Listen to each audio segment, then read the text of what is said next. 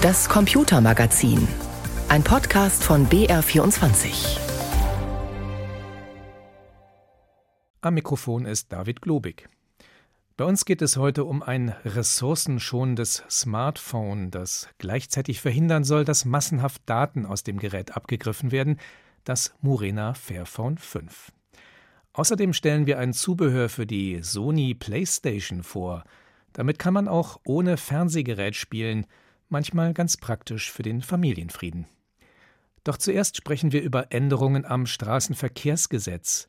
Die könnten es schon bald ermöglichen, Bewegungsprofile von Autofahrerinnen und Autofahrern zu erstellen. Diese Änderungen hat der Bundestag vor ein paar Wochen beschlossen. Unter anderem geht es darum, den Parkraum in Städten geschickter zu managen und die Menschen besser vor Lärm und Abgasen zu schützen. Da kann eigentlich niemand was dagegen haben, sollte man meinen, aber tatsächlich erlauben die Änderungen auch mehr Überwachung. Nächsten Freitag steht das Gesetz im Bundesrat auf der Tagesordnung.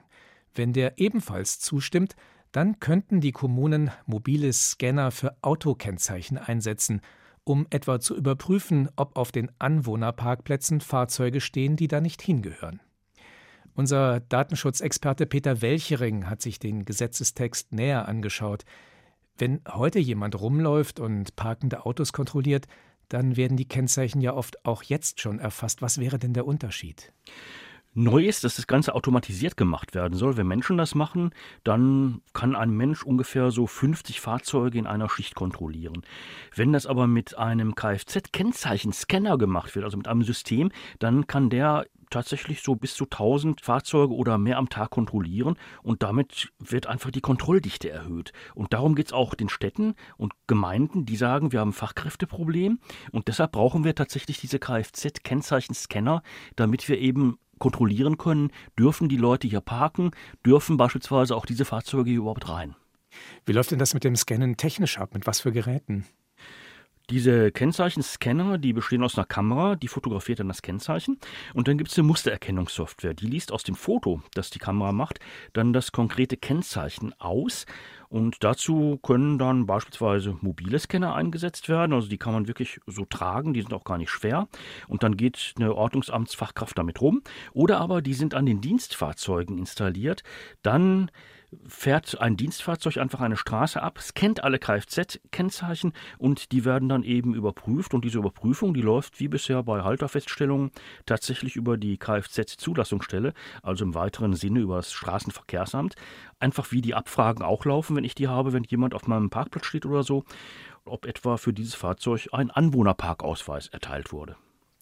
Ja, jetzt hast du gerade schon gesagt, eben Anwohnerparkausweis, der wird für ein bestimmtes Stadtviertel ausgegeben. Woher weiß das System dann tatsächlich, ob für ein Auto ein solcher Anwohnerparkausweis existiert, der für genau diesen Parkplatz gültig ist?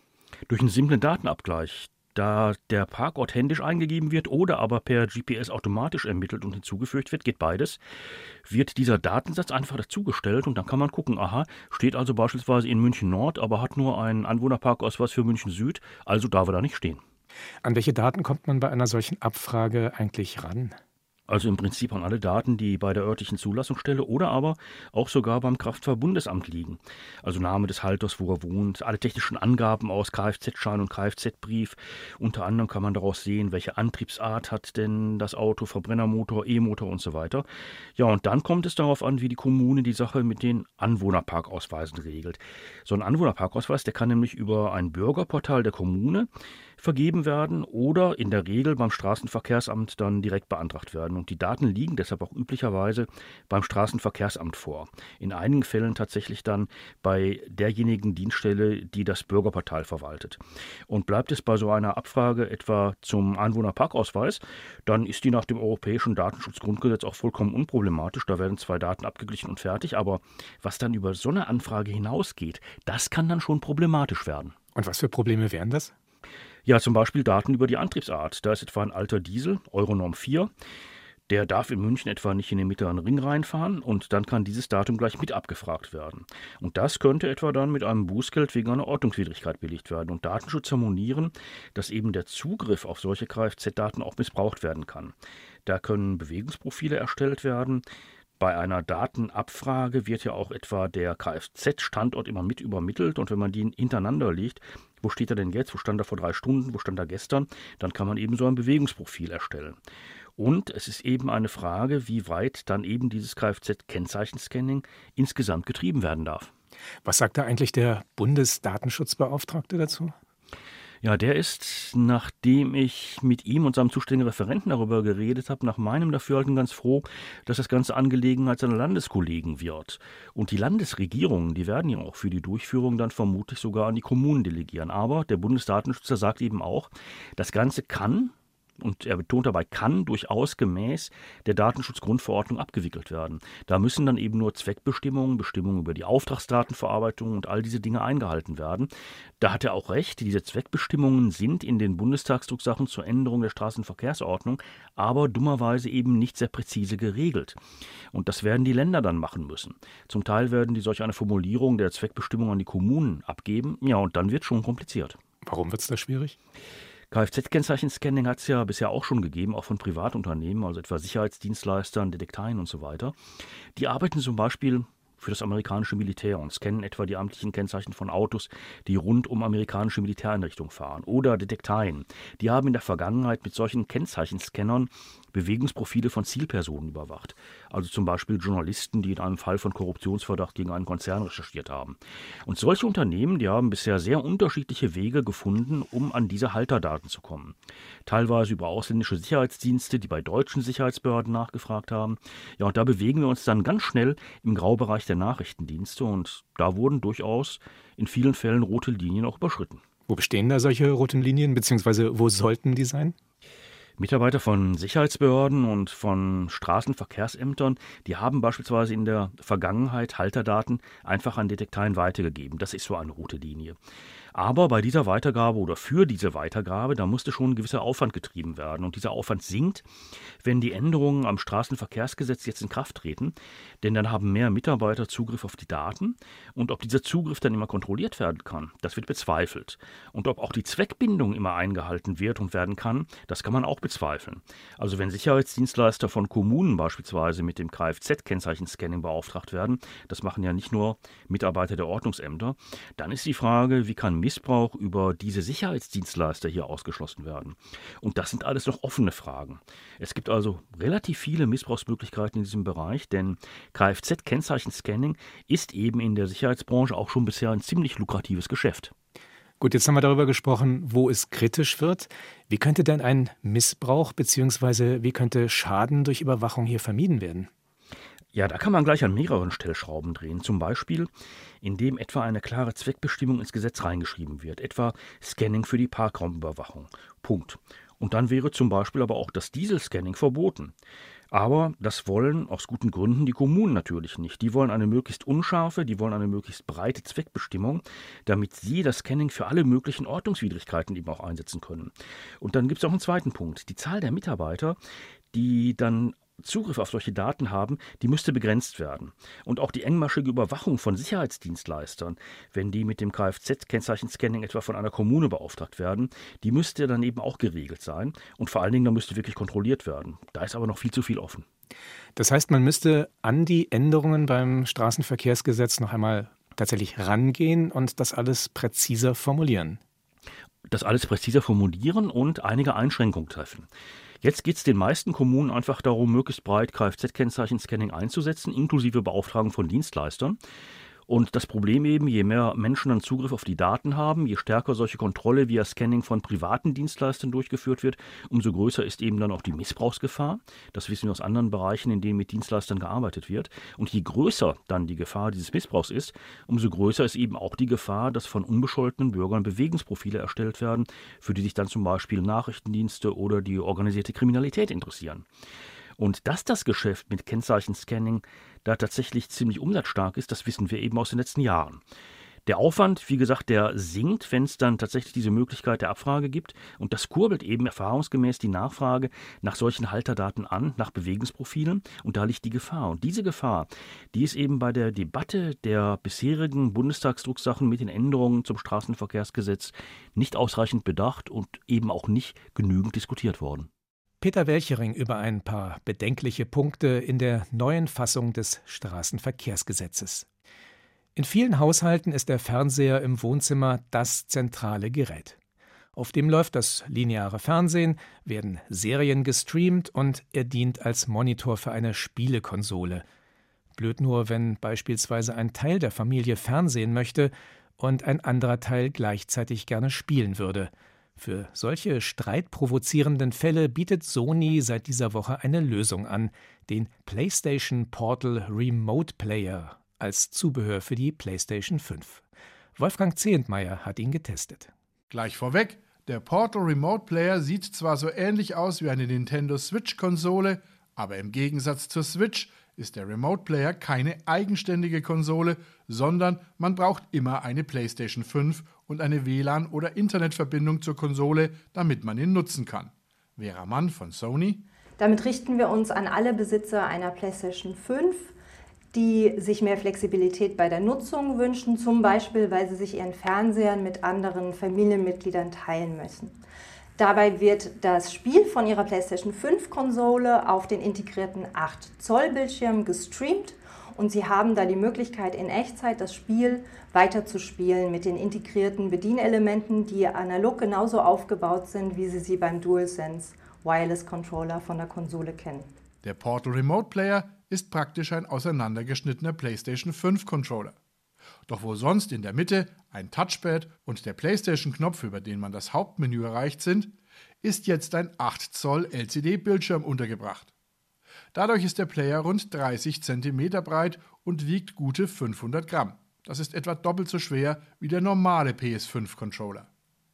Wenn man den Player in die Hand nimmt, vermittelt er das vertraute Gefühl eines PlayStation-Controllers, allerdings sind die Sticks auf beiden Seiten etwas leichtgängiger.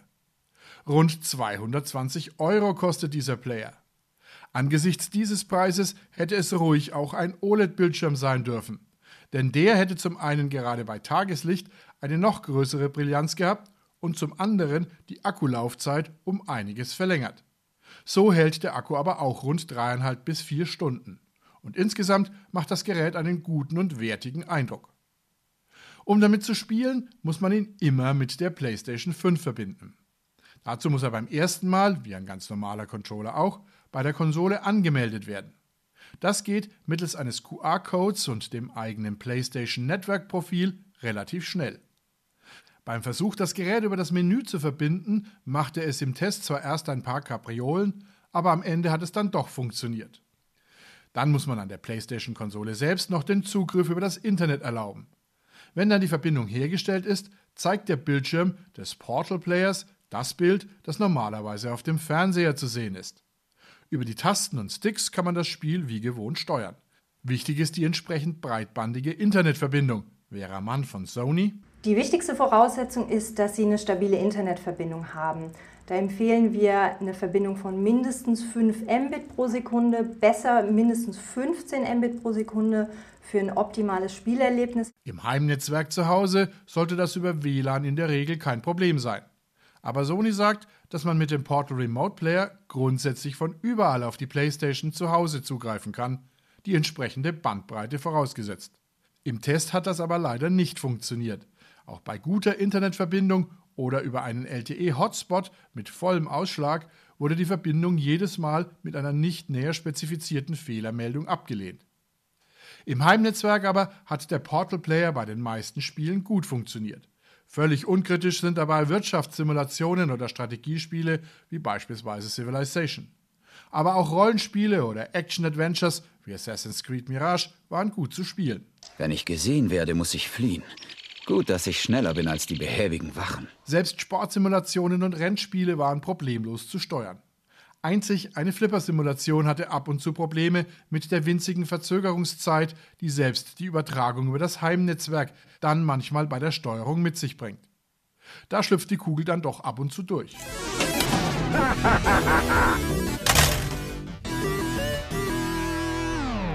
Was aber nicht funktioniert, ist der Zugriff auf Streaming-Angebote, die man über die PlayStation 5 normalerweise durchaus auf dem Fernseher nutzen kann. Bei Filmen über einen Streamingdienst kann man eventuell noch fehlende Nutzungsrechte vermuten. Aber dass auch der PlayStation eigene Spiele-Streaming-Dienst nicht angezeigt wird, ist dann doch sehr verwunderlich. So funktionieren also nur Spiele, die wirklich auf der PlayStation installiert sind. Fazit. Der PlayStation Portal Remote Controller schafft für PlayStation 5 Besitzer eine komfortable Möglichkeit, zu Hause anderen den Fernseher im Wohnzimmer zu überlassen. Allerdings muss man sich gut überlegen, ob einem das 220 Euro wert ist. Zum einen, weil man einen kleinen Zweitfernseher durchaus für einen ähnlichen Preis bekommt und auch deswegen, weil das Remote-Spielen auf der PlayStation 5 grundsätzlich auch mit dem Handy oder dem Tablet funktioniert, wenn auch wesentlich umständlicher. Wolfgang Zehentmeier über den PlayStation Portal Remote Player. Sie hören BR24 am Sonntag, das Computermagazin. Heute mit David Globig. Bei dem Smartphone-Verschleiß, den meine Söhne so haben, da habe ich mich schon häufiger gefragt, wie man das denn wohl umweltschonender hinbekommen könnte mit den ständig neuen Smartphones. Und gleichzeitig auch sicherer, was den Schutz der Privatsphäre und der persönlichen Daten angeht. Tatsächlich existiert eine Geräte-Betriebssystem-Kombination, die behauptet, beides zu bieten. Das Fairphone ist ein Smartphone, das für sich in Anspruch nimmt, ressourcenschonend produziert zu werden, und es gibt davon eine Variante mit einem speziellen Betriebssystem, einer veränderten Version von Googles Android. Und diese Variante soll die Gier von Google und anderen Unternehmen nach privaten Daten aus unseren Smartphones wirksam eindämmen. Die Computerzeitschrift CT hat das aktuelle Fairphone 5 getestet. Mein Kollege Wolfgang Kasenbacher hat darüber mit Robin Brandt gesprochen. Er ist Redakteur bei CT. Frage an ihn: War es ein spannender Test? Auf jeden Fall. Das Fairphone ist irgendwo schon eine Ausnahmeerscheinung auf dem Smartphone-Markt. Es ist einfach reparierbar. Es erhält jahrelang Updates. Das ist so in dieser Kombination nicht häufig anzutreffen. Wenn wir erstmal die Firma Fairphone etwas näher betrachten, welches Ziel hat das Unternehmen? Ja, der Name sagt es ja schon ein bisschen. Also es geht darum, faire oder fairere Smartphones zu bauen, die einfach reparierbar sind, also fair gegenüber dem Konsumenten, die aber auch in der Wertschöpfungskette ein bisschen fairer sind. Sprich, die, die Leute, die da arbeiten, die die Geräte zusammenbauen, fairer entlohnen, die einfach reparierbar sind für die Endkonsumenten und länger genutzt werden können. Aus dieser Idee heraus ist das Unternehmen, ich glaube, 2010 circa entstanden, 2013 haben sie ihr erstes Gerät auf den Markt gebracht mit dem Fairphone 1. Mittlerweile sind wir beim Fairphone 5 in der fünften Generation. Wie unterscheidet sich denn der Aufbau eines Fairphones von dem eines handelsüblichen Smartphones, um diese Austauschbarkeit von Komponenten zu ermöglichen? Also das Fairphone ist grundsätzlich anders aufgebaut als die Smartphones, die man so im Handel normalerweise kennt. Da ist nichts zusammengeklebt oder wenig zusammengeklebt oder gelötet und zusammen, sondern die einzelnen Komponenten sind modular aufgebaut, sodass man die Batterie gänzlich ohne Werkzeug wechseln kann. Man kann mit wenigen Handgriffen, also ein paar Schrauben lösen, das Display tauschen, die USB-C-Buchse, die Ohrmuschel etc. Also da lässt sich quasi jedes Verschleißteil auch für Laien ohne viel Aufwand austauschen. Wie ist die Austauschbarkeit denn technisch gelöst? Damit ein Modul ausgetauscht werden kann, darf ja vermutlich eben nicht, wie bei konventionellen Smartphones, so ziemlich alles untrennbar miteinander verklebt sein. Stattdessen brauche ich dann ja wohl sauber voneinander getrennte, gekapselte Module. Das ist richtig. Also das macht sich einerseits darin bemerkbar, dass das Fairphone so ein Hauch dicker ist als die Smartphones, wie wir sie heute kennen. Das ist aber wirklich ein Hauch. Das ist 9, irgendwas Millimeter dick. Ein aktuelles iPhone ist auch nicht viel dünner. Und ansonsten können wir es uns so vorstellen, dass unter dieser Plastikabdeckung auf der Rückseite, die man einfach abnehmen kann, ganz ohne Werkzeug, ein wechselbarer Akku sitzt und darunter sind dann so Abdeckplatten, die dann wiederum die einzelnen Komponenten schützen. Die Abdeckplatten nehme ich dann mit ein paar Schrauben raus und unten drunter sind dann per Flachkabel und Konnektoren die Teile, die eigentlichen Teile, die ich dann rausnehme, mit der Platine verbunden, mit der Hauptplatine. Und das sind dann ein, zwei Handgriffe und so kann ich die Teile austauschen. Mit einem weiteren Vorteil wird das Fairphone 5 ja beworben. Es werde viele Jahre lang Software-Updates für das Modell geben. Genau, das macht Fairphone auch schon quasi seit den früheren Generationen. Was jetzt neu ist beim Fairphone 5, ist, dass sie gleich mindestens acht Jahre Software-Updates versprechen. Also das betrifft dann die monatlichen Sicherheitsupdates von Google. Die will Fairphone bis mindestens 2031 liefern. Das ist schon sehr, sehr lange für ein Android-Smartphone. Wenn wir den ökologischen Akzent beim Fairphone mal kurz beiseite lassen und wir uns rein die Leistungsdaten dieses Modells anschauen, wie Modern. Wie weit technisch auf dem letzten Stand ist das Fairphone 5 innerhalb des Marktes konventioneller Smartphones? Ist so irgendwo in der Mittelklasse einzuordnen, wenn wir jetzt rein auf die Leistungsparameter schauen. Man kriegt sicherlich eine ähnlich technische Ausrüstung für weniger Geld, das ist klar. Also Fairphone kann ein Gerät nicht so bauen, wie es gebaut ist und das gleiche bieten wie Xiaomi, die viel mehr Smartphones bauen, also in viel größeren Mengen bauen und rein auf Masse gehen und auf Technik zum günstigen Preis. Trotzdem ist es durchaus vernünftige Technik. Es ist ein OLED-Display, das ist ein kontraststarkes, hell leuchtendes 90 Hertz Display eingebaut. Die Kamera ist für den Alltag absolut in Ordnung. In der Nacht merkt man, dass Google und Co. da einfach raffiniertere Algorithmen und bessere Kameras verwenden. Als Kritikpunkt am Fairphone wurde ja öfters der Akku genannt. Die Laufzeit des Telefons sei arg knapp bemessen. Was haben eure Tests ergeben? Die Kritik ist leider richtig. Die Laufzeiten, die das Fairphone da erreicht hat, ja, liegen so etwa bei 50 Prozent dessen, was die besten Smartphones können.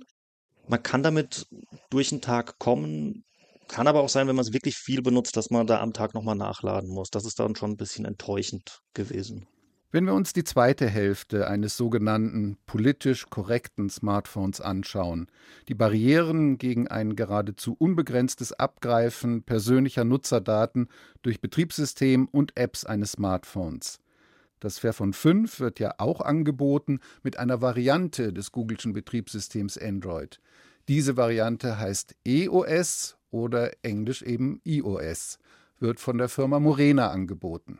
Der oft gehörte Fachbegriff für solche gezielt veränderten Betriebssysteme ist Custom ROM. Jedenfalls EOS aus dem Hause Morena soll einerseits immer noch mit Apps und anderem aus der Android-Welt kompatibel sein, andererseits aber recht robuste Möglichkeiten bieten, die Neugier von Google und anderen einzubremsen. Morena ist der Hersteller von einem alternativen Betriebssystem für ein Smartphone, in dem Fall Android-Smartphones. Das sind weiterhin Android OS da drauf, aber eben so das Versprechen von Morena um die Google-Dienste bereinigt. Das ist insoweit nichts Neues. Was Morena so ein bisschen unterscheidet, ist, dass das ein sehr niederschwelliges Angebot ist. Sprich, äh, Morena verkauft Smartphones mit bereits vorinstalliertem Custom-ROM. Man kann das Smartphone mit fertig installierten alternativen OS kaufen und dann einrichten und die Arbeit, Google vom Smartphone zu werfen, wurde einem da schon abgenommen. In der Szene spricht man ja von einem degoogelten, also einem entgoogelten Android. Für Nutzer oder Nutzerinnen, die sich nicht als Techies verstehen, sondern mit ihrem Smartphone einen normalen Büroalltag plus Privatleben bewältigen möchten und bislang mit normalem Android oder Apples iOS gearbeitet haben. Wie reibungslos können diese Menschen mit EOS, also diesem modifizierten Android, weiterarbeiten? Das ist so die große Stärke von Morena Phone oder EOS, eben wie einfach das zu bedienen ist. Das fängt schon bei der Einrichtung an. Das funktioniert ähnlich wie das herkömmliche Android-Smartphone. Das Layout selbst, das erinnert ein bisschen an iOS, wie das aufgebaut ist. Also die Apple-Fraktion. Ganz genau. Also das sieht optisch ein bisschen aus wie ein iPhone. Bedient sich auch ähnlich. Versuchen wir ein Fazit. Wenn nicht absolut technikverliebte Menschen mit einem üblichen Alltag in Zukunft ein Smartphone verwenden möchten, ohne dabei grummelnde Nebengedanken im Hinterkopf zu spüren, ob dieses Gerät vielleicht am Ende doch recht ressourcenverschwendend oder unter unwürdigen Arbeitsbedingungen hergestellt wurde, oder ob schon bald zum riesigen Berg an Elektroschrott beitragen wird, bevorzugt dann auf einer wilden Müllkippe in einem Entwicklungsland. Wer so denkt, ist für diese Menschen das Fairphone 5 eine empfehlenswerte Wahl? Und wenn sich Nutzer, Nutzerinnen außerdem nicht der heutigen Gier vieler Firmen nach persönlichen Daten unterwerfen möchten oder sich dem vielleicht auch gar nicht unterwerfen dürfen, weil sie als Ärzte, Psychotherapeuten, Rechtsanwälte usw. So gesetzlichen Vertraulichkeitsverpflichtungen unterliegen, sind diese Menschen dann mit dem von Morena entgoogelten Fairphone 5 gut beraten? Ja, wenn es um Reparierbarkeit geht und lange Updates, wenn das im Fokus steht, ist das Fairphone 5 sicherlich fast alternativlos auf dem Markt, eben weil sich fast alle Komponenten, die typischerweise kaputt gehen können, einfach austauschen lassen und das Gerät mindestens acht Jahre Updates erhalten soll. Wer da noch eine Schippe drauflegen will, sich aber nicht in die Tiefe einarbeiten will von einem Smartphone, wie man Custom ROM aufspielt, der ist mit dem EOS, also mit dem Morena Fairphone, durchaus gut beraten, einfach weil sich out of the box ähnlich einfach bedienen lässt und einen ähnlichen Komfort bietet wie ein herkömmliches Android-Smartphone. Wolfgang Kasenbacher sprach mit Robin Brandt über das Morena Fairphone 5. Das war's im Computermagazin. Am Mikrofon war David Globig.